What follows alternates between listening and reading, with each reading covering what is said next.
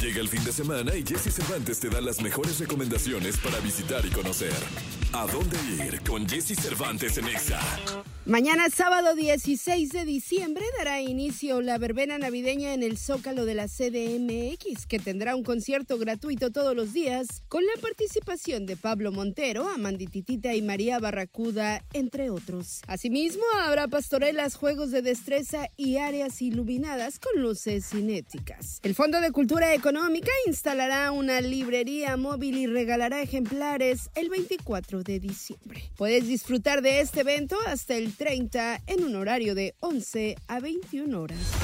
Para esta época, nada como disfrutar del patinaje sobre hielo. Para vivir la experiencia, las alcaldías Álvaro Obregón, Venustiano Carranza y Tláhuac de la Ciudad de México instalaron pistas de hielo gratuitas. Solo es cuestión de revisar en los sitios de las dependencias los horarios de funcionamiento. Además, las demarcaciones cuentan con verbenas, nacimientos y villas navideñas para que no falten las selfies para redes sociales.